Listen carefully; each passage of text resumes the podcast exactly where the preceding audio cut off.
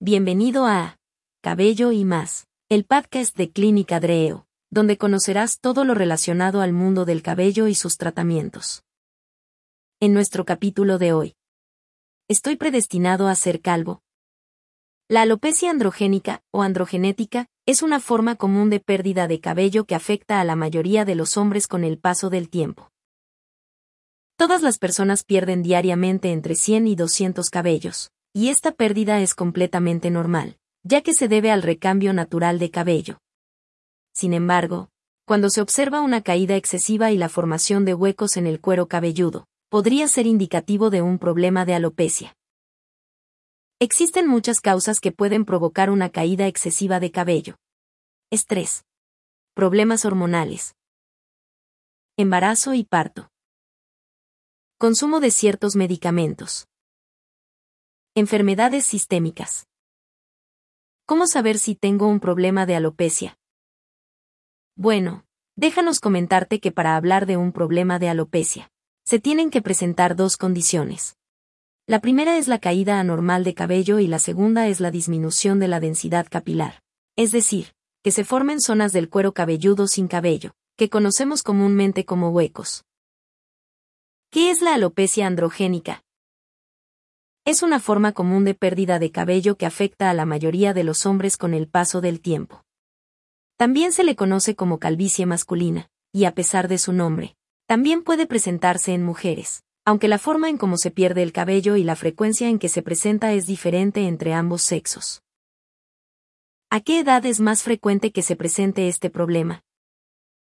La edad de inicio de la alopecia androgénica es sumamente variable. El problema puede comenzar desde los 20 años de edad.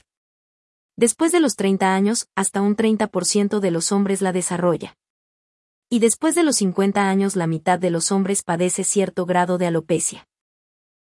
¿Cómo evoluciona la pérdida de cabello en este tipo de alopecia? El patrón de pérdida de cabello puede ser un poco diferente entre los individuos. Pero, Generalmente comienza con adelgazamiento y pérdida del cabello en la región temporal, o lo que conocemos como formación de entradas. También hay pérdida de la zona frontal y frontal media, mejor conocido como el copete. Posteriormente se presenta un adelgazamiento difuso en la parte superior de la cabeza o la coronilla. Así, la pérdida de cabello sigue avanzando hasta que la coronilla se junta con las entradas y la zona frontal. Finalmente, Solo queda el cabello de los lados y la región posterior de la cabeza. Aunque en casos muy agresivos, el cabello de la parte posterior también puede adelgazarse.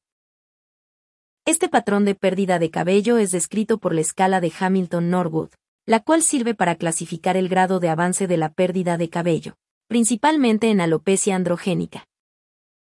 ¿Por qué se pierde el cabello en la alopecia androgenética? Normalmente el cabello de la cabeza tiene una fase de crecimiento larga, anágena, seguida de periodos cortos de reposo, fase telógena. En la alopecia androgenética la fase de crecimiento se hace más corta y la fase de reposo se vuelve más larga. Eventualmente la fase de crecimiento se hace tan corta que el cabello no alcanza a brotar. El periodo entre la fase de crecimiento y la fase de reposo se hace cada vez más largo lo que produce una disminución en el número de cabellos presentes en la cabeza, y finalmente el folículo se pierde. ¿Cuál es la causa de la alopecia androgenética? Se sabe que este problema tiene un fuerte componente hereditario. El modo en el que se hereda esta condición es multigénico y multifactorial. Es decir, se produce por una combinación de predisposición genética, estímulos ambientales y niveles hormonales.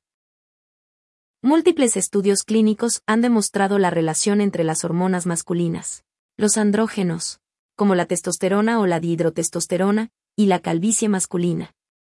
En personas con predisposición genética, las hormonas masculinas alteran la expresión de genes importantes para el desarrollo de los folículos. Esto tiene como consecuencia la alteración en el ciclo de crecimiento del cabello. ¿Hay alguna cura para este problema? Desde el punto de vista médico, la alopecia androgénica no tiene consecuencias funcionales. Sin embargo, la pérdida de cabello es una característica indeseable que puede provocar estrés severo y reducir significativamente la autoestima y la calidad de vida de las personas. Desafortunadamente no existen tratamientos que puedan detener por completo el proceso de pérdida de cabello. Pese a ello existen una infinidad de tratamientos y remedios caseros para la calvicie. Los remedios caseros no están probados científicamente, por tanto es mejor evitarlos, ya que podrían incluso tener un efecto dañino en el cabello. ¿Qué tratamientos existen para la alopecia androgénica? Los tratamientos para la alopecia se pueden clasificar en tres grupos. Cosméticos, que están enfocados en disimular el problema de calvicie. Médicos no invasivos. Estos tratamientos están enfocados a la mejora y el mantenimiento del cabello y son útiles en las etapas iniciales de la alopecia, cuando la pérdida de cabello apenas comienza. Quirúrgicos. Estos tratamientos están enfocados a la restauración del cabello una vez que éste se ha perdido, por medio del injerto de cabello. Dentro de los tratamientos médicos no invasivos se encuentran el minaxedil y la finasterida.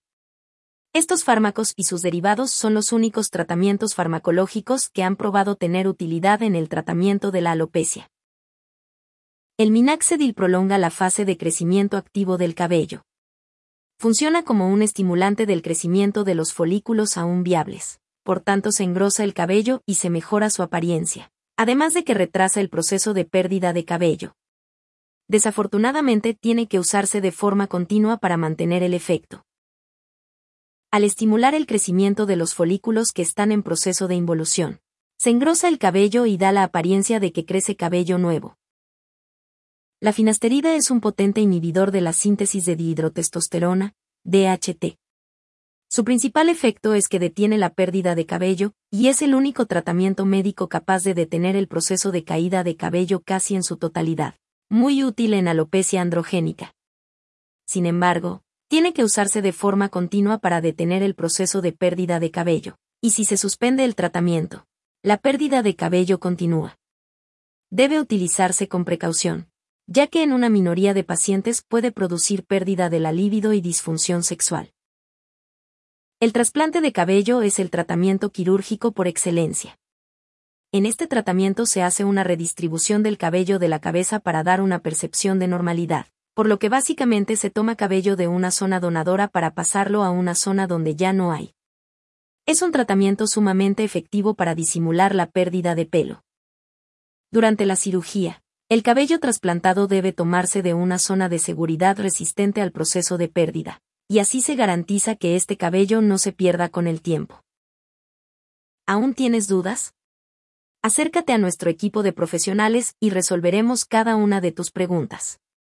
Agenda tu cita. Hasta aquí nuestro capítulo de hoy. Esperamos que esta información haya sido útil para ti.